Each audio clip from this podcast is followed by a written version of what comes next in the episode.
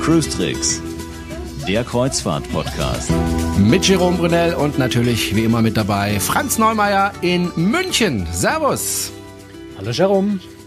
Wieder ist eine Woche rum und äh, wir freuen uns sehr, wenn Sie uns ein bisschen Geld spenden oder kommentieren, äh, entweder auf cruestricks.de oder natürlich in iTunes. Und ganz besonders freuen wir uns über eine Geldspende, nämlich von Peter, der hat uns 10 Euro gespendet. Ganz, ganz herzlichen Dank dafür. Vielen Dank. Fand ich super nett. Und äh, wie gesagt, wenn Sie auch spenden wollen, jederzeit.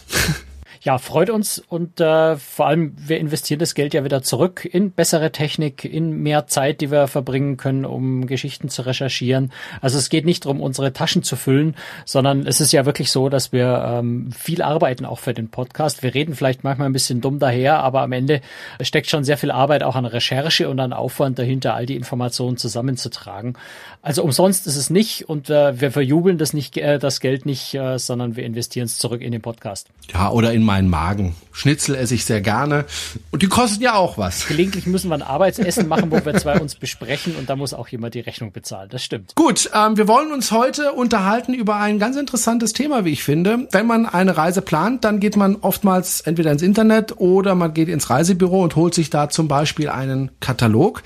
Und äh, jede Reederei hat ja einen eigenen Katalog, ne Franz? Ja, erstaunlicherweise werden Kataloge immer noch gedruckt heutzutage, weil man sollte meinen, dass in Internetzeiten vielleicht Katalog irgendwann mal altmodisch ist und niemand mehr will. Aber in Wirklichkeit werden Kataloge tatsächlich nach wie vor intensiv genutzt und deswegen gibt's die auch noch. Wobei es gibt nicht nur Kataloge, sondern also ich kenne auch Apps fürs iPad oder auch fürs Android. Die Reedereien gehen durchaus auch andere Wege. Im Internet natürlich kann man sich informieren über Apps oder eben über einen ganz normal gedruckten Katalog. Das scheint sich ja immer noch zu lohnen, sonst würden sie es ja nicht machen. Und das sind teilweise also wirklich tolle, wirklich schöne Kataloge, die man auch durchblättern mag, selbst wenn man jetzt keine Reise buchen möchte. Es sind sehr schöne Bilder drin, äh, die Schiffe sind schön abgebildet und so weiter. Und der Kapitän macht noch ein Vorwort oder der Chef der Reederei. Das ist eigentlich schon so recht interessant. Ne? Also ich mag Kataloge persönlich auch sehr gern. Ich meine, ich bin jetzt wirklich sehr viel im Internet unterwegs, aber wenn ich schnell mal was suche, bin ich im Katalog meistens schneller, als wenn ich auf der Website suche, weil die Website dann doch irgendwie bei jeder Reederei anders aussieht. Manchmal sind die Informationen auch gar nicht da. Im Katalog kann ich auch schnell mal mit dem Daumen drüber blättern. Ähm, da findet man die Dinge schnell. Und ich finde Kataloge auch so als ähm, ja, so als Bilderbücher ganz witzig. Wirklich einfach mal durchzublättern, zu schmökern, äh, sich neue Ideen zu holen, einfach auch mal zu träumen von diesen schönen Reisen. Dafür sind Kataloge schon einfach besser geeignet als online, als Apps. Aber vielleicht liegt es auch dran, dass wir zwei schon ein bisschen älter sind und Papier einfach noch bevorzugen. Wenn ich so meine Tochter anschaue, wie die mit Handy und äh, mit, mit Tablet umgeht, PC ist für die ja schon gar kein Thema mehr. Äh, da glaube ich, verändert sich ganz viel. Aber für uns eins ist ein Katalog einfach noch wichtig. Und wir sind ja gerade im besten Kreuzfahrtalter. Kreuzfahrer sind eben nicht die 15-Jährigen, auch natürlich, wenn sie mit ihrer Familie unterwegs sind. Aber in der Kreuzfahrt bewegen wir uns schon noch in etwas älteren Jahrgängen, also die 40 aufwärts, ja, und älter. Und äh, da ist gedrucktes Papier immer noch gut. Naja, red nur für dich, ich bin Anfang 20 und ähm, ja, ich guck auch gerne. Das diskutieren wir nicht. Wenn man jetzt diesen Katalog anschaut, dann findet man natürlich die Preise, man findet die Routen, man findet auch Beschreibungen der Reisen und man findet auch zum Beispiel Beschreibungen der Schiffe. Und äh, da muss man ein bisschen aufpassen, denn äh, da gibt's durchaus so was, ja, will nicht unbedingt sagen Geheimcode, aber es geht schon in diese Richtung. Also wenn zum Beispiel eine Reederei ein Schiff als Klassiker bezeichnet, dann ist es doch ein Schiff, das so kurz äh, vorm Untergang ist, oder? Ja, kurz vorm Untergang würde ich nicht sagen. Sicher sind die Schiffe schon. Aber ja, Klassiker sind meistens nicht Schiffe, die erst äh, in den letzten vier, fünf Jahren gebaut wurden, sondern bei einem Klassiker handelt es sich meistens um ein Schiff, das eben, ja, vielleicht 1995 oder 1980 oder vielleicht sogar noch früher gebaut wurde. Und das kann durchaus was Positives sein. Also Klassiker hat klassische Linien, ist klein, ähm, hat noch ein paar Annehmlichkeiten, die vielleicht die modernen Schiffe nicht mehr haben. Oder andersrum hat eben gerade viele von diesen modernen ähm, Ferienresort-Features der großen neuen Schiffe eben nicht. Das kann schon auch positiv sein. Man muss nur wissen, wenn der Begriff Klassiker fällt, dass man es vermutlich mit einem kein ganz so neuen Schiff zu tun hat. Das ist so ein bisschen wie das, der, der, der berühmte Reisekatalog-Klassiker Meerblick oder ähm, zehn Minuten zum Strand. Ähm, das heißt einfach, das Hotel ist irgendwo 17 Straßen weg vom Strand, aber man sieht ihn immerhin. So ähnlich muss man natürlich Kataloge in der Kreuzfahrt äh, auch lesen. Man muss manchmal ein bisschen genauer hinschauen. So ein Beispiel für einen Klassiker. Wir hatten ja letzte Woche gesprochen über die, nee, vorletzte Woche über die Berlin. Das wäre so ein Klassiker, ne? Ja, absolut im, im besten Sinne. Mhm. Und dann heißt es dann charmante, liebenswerte Schiffe. Auch das kann man, glaube ich, äh, zuordnen dem Klassiker, ne? Ja, charmant. Oder sind es eher kleinere Schiffe? Auch das. Oder was ist damit gemeint? Naja, charmant und liebenswert kann. Es muss. Also wir müssen aufpassen, wenn wir sowas deuten und interpretieren. Es muss nicht all das heißen, aber charmant und liebenswert kann auch heißen, wir haben das Ding seit 30 Jahren nicht renoviert. Es ist immer noch äh, in dem wunderschönen alten Ambiente von 1995 oder, oder 1960 nicht mehr so als äh, hält, dies, hält das Inventar nicht, natürlich nicht durch. Aber charmant und liebenswert kann schon sein. Das ja, ist einfach noch ein bisschen altmodisch. Und wer das aus der Zeit noch kennt, für den ist es wirklich charmant. Okay. Äh, wenn ich in ein Hotel gehe, äh, an Land, dann kann ich mich so ein bisschen orientieren am Luxus, indem ich einfach gucke, wie viele Sterne hat das Hotel. Also ist es ein Zwei-Sterne-Hotel oder ist es ein Fünf-Sterne-Hotel? Bei den Schiffen ist das anders. Ich Wobei, weiß, das es gibt natürlich so mit diesen Landeskategorien an ja, Land auch schon so ein gut. bisschen schwierig, aber man tut sich relativ leicht, das einzuschätzen, ja. Ja, man kann es einfach besser vergleichen. Äh, bei den Schiffen gibt es das offiziell ja nicht. Ich weiß, es gibt äh, bestimmte Schiffstester sozusagen, die Sterne verteilen. Das wird mhm. dann auch angesehen, wird auch immer wieder darüber berichtet. Jetzt hat dieses Schiff einen Stern verloren oder einen Stern gewonnen nach der Renovierung. Aber im Grunde ist das nicht sehr aussagefähig, wenn, wenn jetzt im Katalog steht, das ist ein Vier-Sterne-Schiff oder ein Fünf-Sterne-Schiff? Nein, also zumal die meisten Reedereien äh, sich selbst ja, egal wo sie tatsächlich angesiedelt sind, irgendwo im Fünf-Sterne-Bereich oder im Viereinhalb-Sterne-Bereich gerne ansiedeln. Also da ist die Differenzierung tatsächlich, wenn man nur auf diese Sterne schaut, die sich manche Reedereien, also viele machen das inzwischen erfreulicherweise auch nicht mehr, ähm, aber wenn man sich danach orientiert, ist es schwierig, die Schiffe zu differenzieren, ja. Ich meine, diese Sterne-Kategorie, die stammen natürlich jetzt auch von Land, da gibt es sehr präzise Definitionen, wann ein Hotel sich bestimmte Sterne geben darf. Und wenn du einfach äh, fünf Sterne haben willst, dann muss das Zimmer eine bestimmte Größe, eine bestimmte Ausstattung haben, da müssen bestimmte äh, Details, bestimmtes Seife und weiß ich nicht was alles, äh, Schuhlöffel und so weiter im Schrank liegen. Das ist an Land ist das sehr, sehr präzise, präzise definiert, wann ein Hotel diesen Standard hat. Auf See logischerweise, weil das eine internationale Geschichte ist mit Flaggen in Panama, auf den Bahamas, auf den Bermudas, auf Malta, auf weiß der Himmel wo, gibt so eine klare Definition nicht. Insofern ist man da ja auf die Beschreibung der Reederei angewiesen und natürlich auf Erfahrungsberichte von Passagieren. Ja, Websites wie Cruise Cruistricks.de.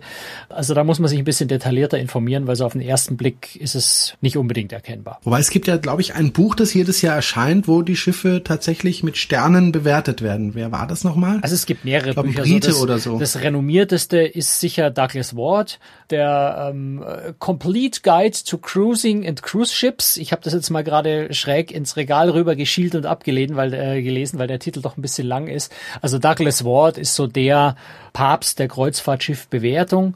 Das Buch gibt's äh, auch nur auf Englisch, kommt jedes Jahr neu raus. Und ähm, ja, daran orientieren sich alle so ein bisschen. Es gibt in Deutschland gibt's auch zwei Bücher. Äh, an einem von den beiden, nämlich dem Kreuzfahrtguide, schreibe ich selber ja auch mit, wo es auch Bewertungen für Schiffe gibt, da dann stärker fokussiert auf die Schiffe, die auch für Deutschland wichtig sind. Klar, daran kann man sich orientieren keine Frage.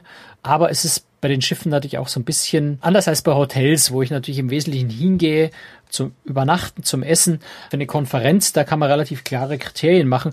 Bei einem Kreuzfahrtschiff ist der persönliche Geschmack spielt auch eine ganz große Rolle. Und wenn ich einfach lieber leger habe und äh, bodenständige Hausmannskost bevorzuge, weil ich das so mag, dann ist vielleicht ein Schiff, was andere nur als drei Sterne einstufen würden, für mich das höchste. Und wenn ich äh, einfach unbedingt Gourmetküche haben möchte und in diese Restaurants mit Smoking am Abend gehen möchte, dann ist ein ganz anderes Schiff für mich das höchste. Insofern spielt da bei Kreuzfahrtschiffen, glaube ich, individuelles äh, einfach eine viel größere Rolle. Wenn Schiffe bewertet werden, worauf wird denn da am meisten geachtet? Wird da auf die Kabine am meisten geachtet oder auf das Essen an Bord oder wird auf, der, auf den Komfort geschaut? Was sind die Bewertungskriterien? Naja, wenn es so einheitliche Bewertungskriterien gäbe, ja. dann könnte ich dir das gut beantworten. Es ist tatsächlich auch bei denjenigen, die Schiffe bewerten, sehr sehr unterschiedlich. Äh, deswegen versuche ich selber, auch wenn ich Schiffe bewerte auf Großtricks, möglichst eigentlich versuche ich gar keine Wertungen abzugeben, sondern ich versuche einfach möglichst genau zu beschreiben, damit der Leser sich das Ganze vorstellen kann und dann für sich ein Urteil fällen kann und sagen kann, ja, so gefällt mir das. Denn natürlich macht es keinen großen Sinn, wenn ich sage, die Kleiderordnung gefällt mir nicht oder das ist eine schlechte Kleiderordnung, nur weil es entweder leger oder zu formell ist je nach Geschmackssache mögen Leute eben das eine oder das andere und da will ich mir gar kein Urteil anmaßen, was das Bessere ist. Also ich, mein, mein persönliche äh, Überzeugung ist, dass es am besten ist, dem Leser oder dem Hörer es möglichst genau zu beschreiben, eine Einschätzung zu geben, vielleicht auch einzuordnen und sagen, da ist es formeller als bei den anderen äh, oder das Essen ist da bodenständiger als bei den anderen, bei da ist das Essen amerikanischer, da ist es deutscher. Solche Einordnungen zu geben, glaube ich, helfen dem Leser sehr viel weiter, als wenn ich sage, Essen 4,5 Sterne. Das sagt mir am Ende als Hörer überhaupt nichts, ob ich das nur mag oder nicht, weil wenn dieses viereinhalb Sterne auf äh, rohem Fleisch basiert, weil das für manche Amerikaner das Höchste ist, dann ist das Schiff vielleicht für mich als Vegetarier eine Totalkatastrophe. Insofern, ja, ich glaube, so eine Sternewertung ist immer, immer schwierig. Man muss dann sehr detailliert doch die Hintergründe noch anschauen, warum eine bestimmte Kategorie so und so viele Sterne bekommen hat. Gehen wir mal weiter zu den Kabinen. Auch nicht unwichtig und ähm, viele bezahlen ja viel Geld dafür, damit sie aus dem Fenster gucken können. Ich nehme ja immer Innenkabinen, ich äh, gucke dann woanders aus dem Fenster. Du bist jemand, der geht gerne in Außenkabinen. Aber da gibt's ja auch Unterschiede. Zum Beispiel Kabine mit Meeresblick. Das heißt ja nicht unbedingt, dass ich dann einen Balkon habe. Nö, das heißt ganz sicher nicht, dass du Balkon hast.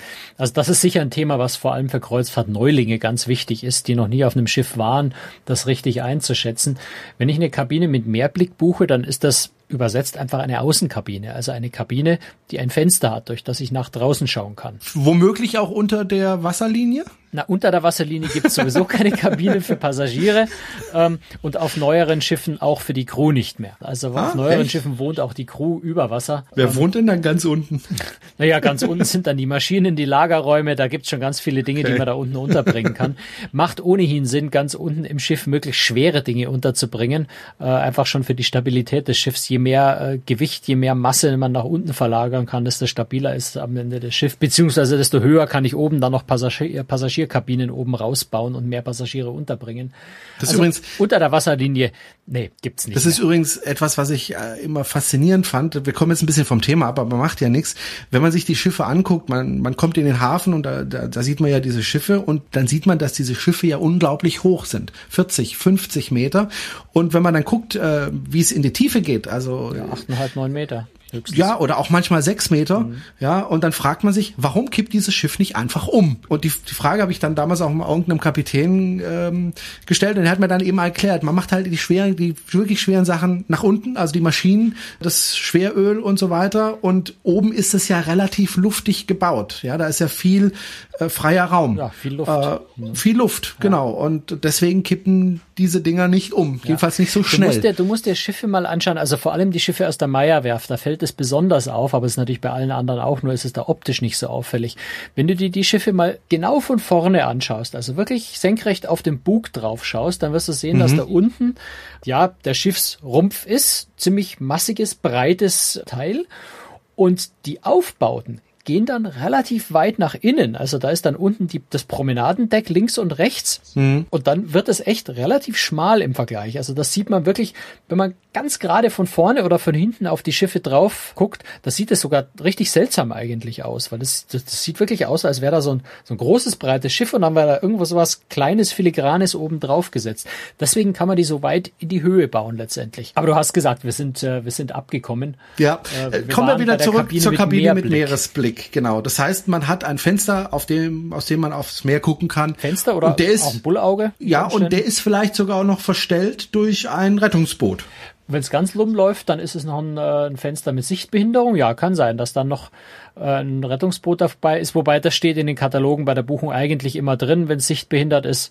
Ähm, und Sichtbehinderung heißt eigentlich fast immer, da hängt ein Rettungsboot davor. Dann gibt's Familienkabinen. Heißt das, da dürfen nur Familien rein? Nein. Nein, das sind Kabinen, die vielleicht grundsätzlich für Familien geeignet sind. Das, was es im Wesentlichen heißt, auf den meisten Schiffen. Es gibt auch Schiffe, die echte Familienkabinen haben, die entsprechend größer sind und entsprechend anders ausgestattet sind. Aber oft heißt Familienkabine einfach, da gibt's noch mehr zusätzliche Betten. Also das sind die zwei, das normale Doppelbett oder die zwei Einzelbetten. Und dann gibt's noch ein, zwei, drei, ja, zwei maximal Klappbetten, vielleicht noch ein Ausziehsofa, wo man also dann zu viert in der Kabine schlafen kann es passen einfach mehr Menschen in diese Kabine rein. Größer wird sie dadurch nicht unbedingt. Hm. Und dann gibt's auch da manchmal auch ein Pullmanbett. Was ist das? Hat das ein gewisser Herr Pullmann erfunden? Also ganz ehrlich, wo das genau herkommt, weiß ich. Ich vermute, dass es was mit den Wie, Pullman, mit den Pullman-Wägen bei den Zügen vielleicht zu tun hat, könnte ich mir vorstellen. Weiß ich aber ganz ehrlich gesagt nicht. Da müsste ich tatsächlich mal recherchieren. Habe ich noch nie nachgeguckt. Aber ein Pullman-Bett ist jedenfalls in der deutschen Sprache nichts anderes als ein Klappbett. Ein Bett, das entweder auf der, aus der Wand rausklappt, also seitlich runterklappt, oder was ich auch ganz spannend finde, eigentlich auf manchen Schiffen, dass man solche Betten aus der Decke herausklappen kann. Mit einem Klappmechanismus, die also dann untertags wirklich in der Decke komplett verschwinden, die man gar nicht sieht, sind mir persönlich die sympathischsten. Die, die aus der Wand rausklappen, hängen oft am untertags dann eben zugeklappt an der Wand, aber stehen eben etwas raus, sodass man sich da leicht mal den Kopf anschlägt. Aber Pullmanbetten sind also generell Klappbetten, die aus der Wand oder aus der Decke rausklappen. Dann gibt es Kabinen, da heißt es direkter Zugang zum Spa. Also ich hatte jetzt eine Innen Kabine. Ich konnte auch direkt zum Spa laufen. War halt ein Stück entfernt, aber ging auch. Was ja, ist der Unterschied? Gibt, naja, es gibt immer mehr Reedereien, die Spa-Kabinen, äh, die die fantasievollsten Namen haben, anbieten, meist zu einem erhöhten Preis. Die haben dann noch ein paar Zusatzfeatures, vielleicht eine besondere Seife oder ein besonderes Shampoo und ein Bademantel und sowas auf der Kabine liegen und sind räumlich meistens in der Nähe des Spa- und Fitnesscenter untergebracht. Aber ansonsten muss man wirklich ganz genau die Beschreibung dann lesen, was inklusive ist, weil Spa-Kabine heißt, oder Kabine mit direktem Zugang zum Spa heißt erstmal nur, ich bin recht nah am Spa dran. Das heißt noch nicht, dass ich die äh, Leistungen im Spa dann auch alle kostenlos nutzen darf, sondern die werden in der Regel trotzdem extra bezahlt. Also da einfach wirklich genau äh, die Beschreibung lesen, was ist inklusive, wie viel Spa bietet die Spa-Kabine tatsächlich. Dann gibt es Kabinen, die nennen sich Glückskabinen. Die sind meistens auch günstiger oder eigentlich immer günstiger. Heißt das, wenn ich so eine Kabine abbekomme, dann bin ich ein Glückspilz und ab da habe ich immer Glück oder warum nennt sich das Glückskabine? Ja, ich, äh, liebe ja, Hörer, ja. ich weiß, was eine Glückskabine ist, aber ich muss ja die Frage dem Franz stellen. und ich weiß es auch. Das sind meine absoluten Lieblingskabinen, weil sie nämlich ein Quell für Beschwerden und Jammereien von Passagieren sind, die das eben nicht verstanden haben bei der Buchung. Eine Glückskabine heißt, ich buche eine bestimmte Kabinenart, also zum Beispiel ich buche eine Glücksaußenkabine oder eine Glücksinnenkabine, eine Glücksbalkonkabine und bekomme dann erst kurz vor der Reise oder tatsächlich auch erst bei der Einschiffung die tatsächliche Kabine zugewiesen und Glück bezieht sich darauf, dass ich Glück haben muss, damit eine gute Kabine zu bekommen. Denn wenn, man überlegt, ich habe auf einem Schiff 100 Innenkabinen und die meisten Leute buchen eben voraus schon eine bestimmte Kabinennummer, weil sie sich eine bestimmte Kabine aussuchen, die zum Beispiel in der Nähe der Aufzüge ist, dass man nicht so weit laufen muss oder die weit weg von den Aufzügen ist, damit man die Geräusche vom Aufzug nicht hat oder weit weg vom Anker, damit man die Ankerkette nicht hört.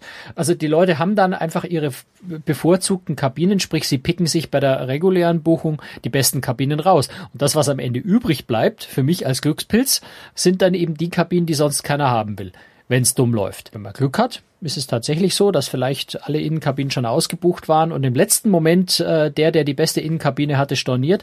Dann habe ich Glück, dann bleibt diese Kabine für mich als Glückskabine übrig und ich bekomme die. Die besten Kabinen sind übrigens die Kabinen direkt über dem Bugstrahlruder. Die sind spannend, ja. Also das kommt da fällst du drauf. wirklich aus dem Bett. Ja, ich meine, äh, da, da muss man sich dann vielleicht vorher auch die Reiseroute genau anschauen, wenn man wenn man sieht, dass äh, Schiffe oder dass das Schiff vielleicht ähm, eigentlich in jedem Hafen erst am Vormittag um 10 oder sowas ankommt, braucht man sich darüber keine so großen Gedanken machen. Also Buchstrahlruder wird normalerweise bei der normalen Fahrt nicht benutzt, sondern bei An- und Ablegen. Wenn aber natürlich äh, der Fahrplan sagt, das Schiff kommt jeden Morgen um sechs oder um sieben in irgendeinem Hafen an und ich bin in der Nähe dieses Buchstrahlruders, dann kann man davon ausgehen, dass man um fünf von dem Ding geweckt wird. Und das ist eine Garantie, dass man da wach wird. Gar keine Frage. Als ich auf der AIDA unterwegs war, also als arbeitender Mensch, äh, war meine Kabine direkt, glaube ich, beim Bugstrahlruder. Das war eine Freude. Jeden Morgen. Du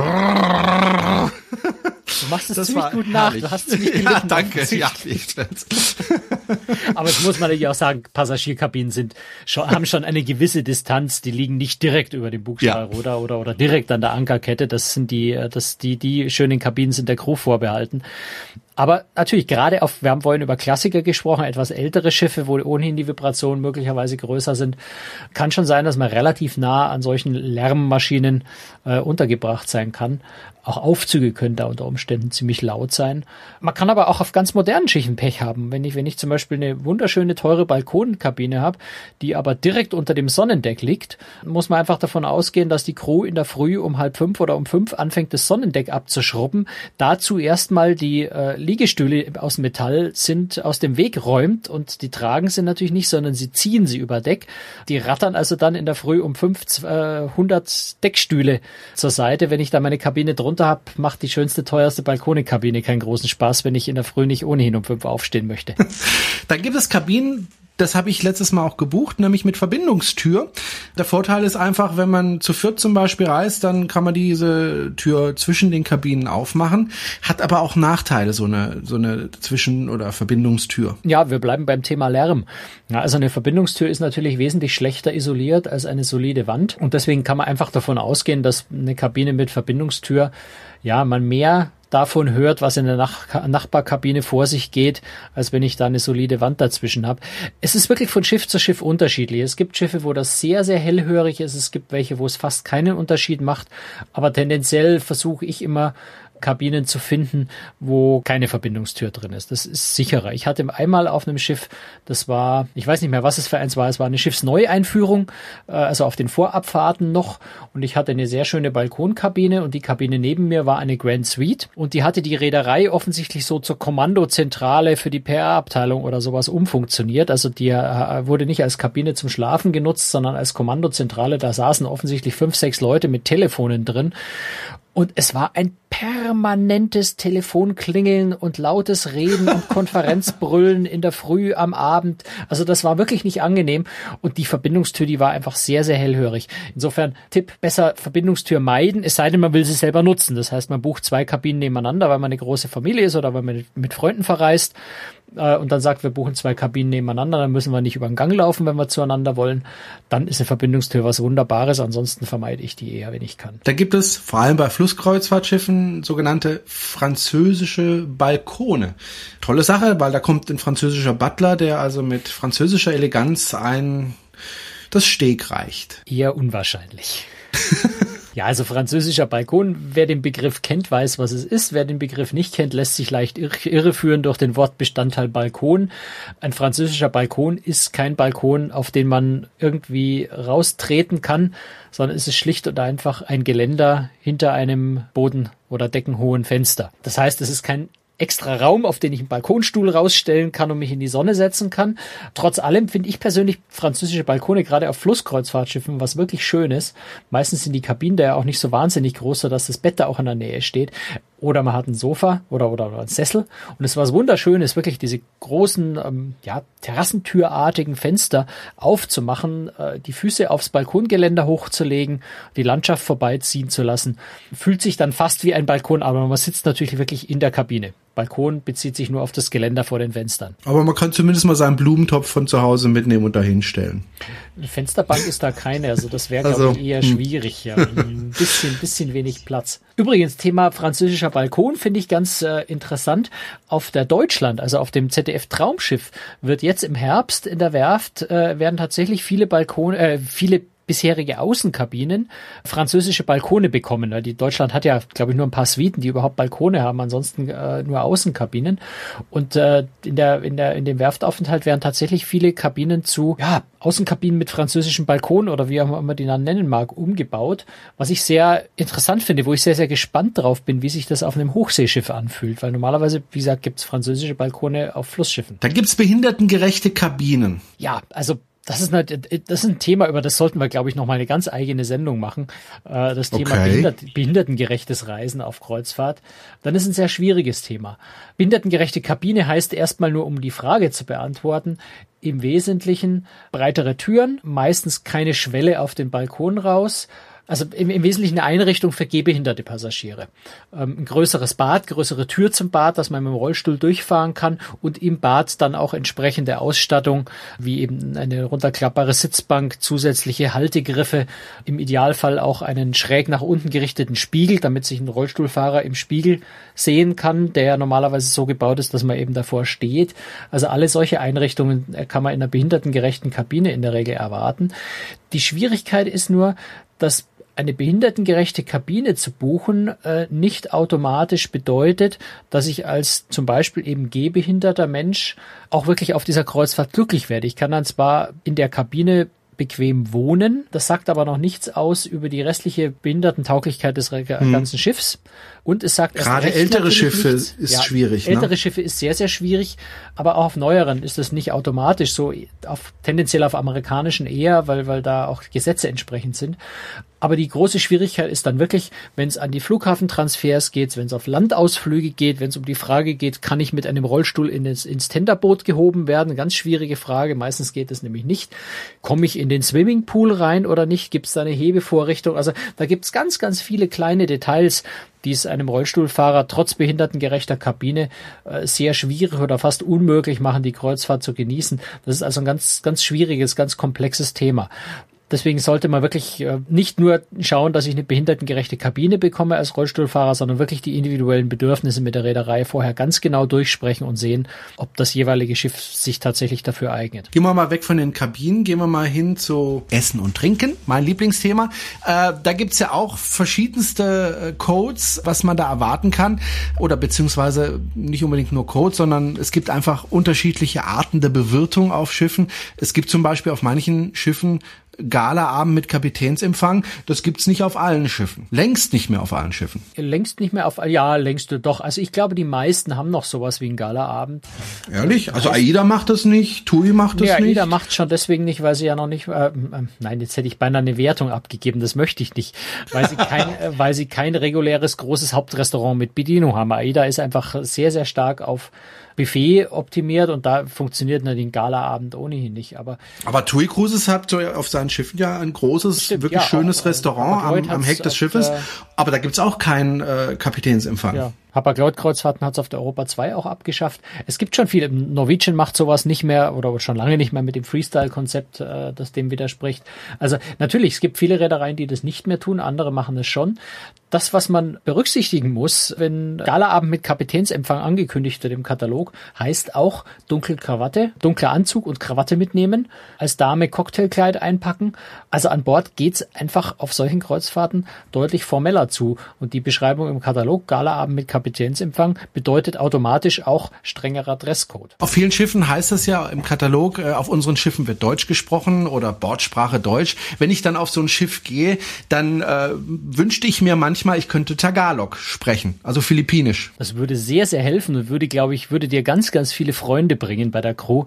Tatsächlich ist es so, dass äh, auch Schiffe, die jetzt nur in Deutschland vermarktet werden, bei denen natürlich die Bordsprache Deutsch ist oder wo es heißt, es wird Deutsch gesprochen an Bord, bedeutet nicht automatisch, dass alle Crewmitglieder, mit denen man zu tun bekommt, tatsächlich deutsche Muttersprachler sind, sondern Oft sind dann äh, zum Beispiel die Berlin, über die wir ja vor kurzem gesprochen haben, dort sind so die Schlüsselpositionen tatsächlich mit deutschen Muttersprachlern besetzt. Also ein Hoteldirektor, ein, äh, die Rezeptionisten, die Leute, mit denen der Passagier sehr, sehr viel zu tun hat.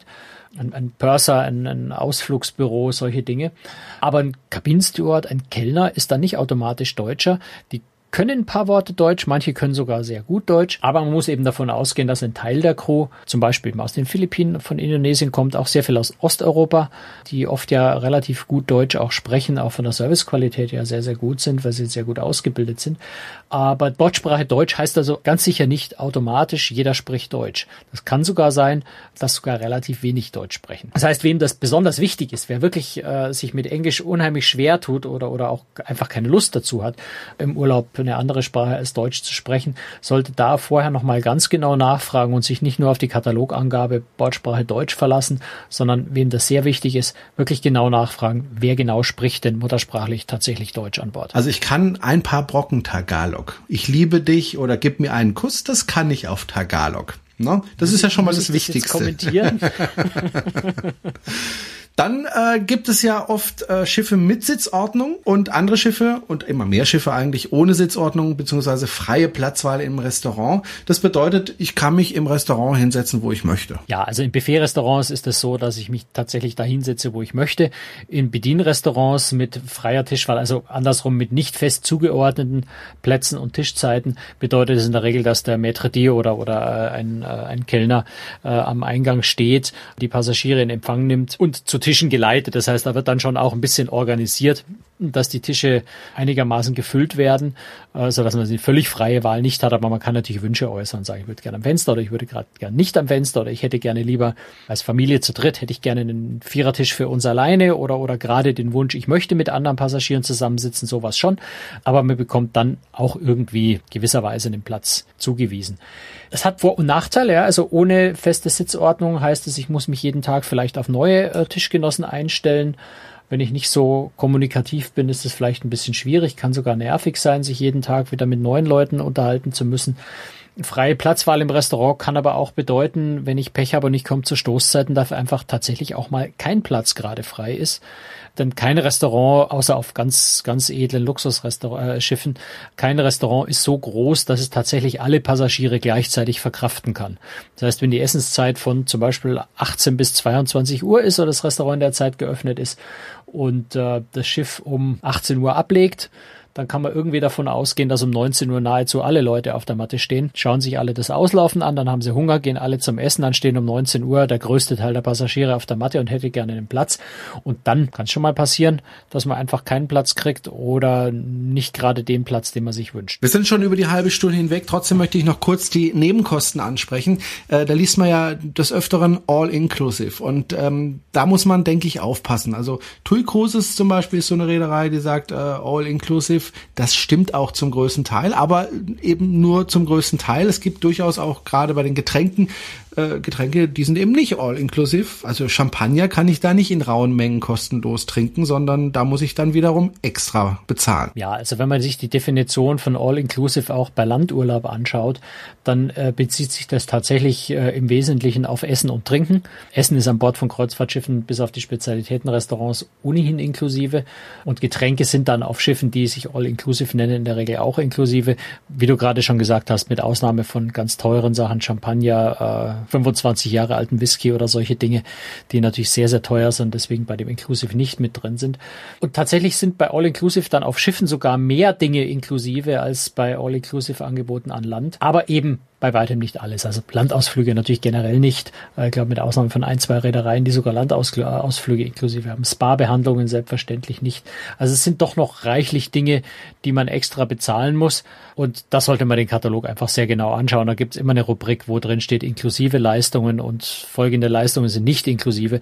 Das sollte man auch bei All Inclusive ganz genau lesen, damit man nicht äh, eine böse Überraschung erlebt. Übrigens, wenn Sie sich nochmal ganz explizit äh, mit den Getränkepreisen auf Kreuzfahrtschiffen äh, auseinandersetzen wollen, da haben wir auch schon mal einen Podcast dazu gemacht, erschienen am 5. März 2014, also ist ja nicht allzu lange her. Da können Sie auch nochmal reinhören, wenn Sie denn möchten.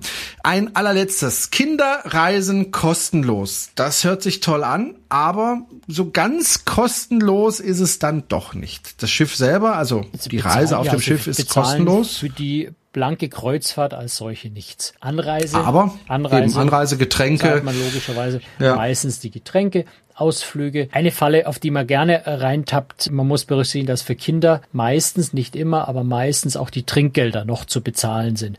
Im, Im, Kopf rechnet man ja das Trinkgeld immer irgendwie so ein bisschen zum Reisepreis. In dem Fall, wo es heißt, Kinderreisen kostenlos, fallen die Trinkgelder einfach trotzdem an, obwohl der Reisepreis als solcher für die Kinder null ist. Das sollte man also schon immer bedenken, weil sonst hat man da eine unangenehme Überraschung, wenn man da einfach nicht aufpasst. Gut, wir haben jetzt nicht alles besprochen. Wenn Sie noch Fragen haben, dann können Sie einfach in den Kommentaren fragen. Wir antworten Ihnen ganz bestimmt. Und äh, ansonsten hören wir uns nächste Woche wieder, wie immer am Mittwoch. mit Großtricks, der Kreuzfahrt-Podcast. Vielen Dank, Franz Neumeier. Ich bin Jerome Brunel. Tschüss, Franz. Ja, und wir verabschieden uns mit einem besonderen Highlight aus der Katalogsprache.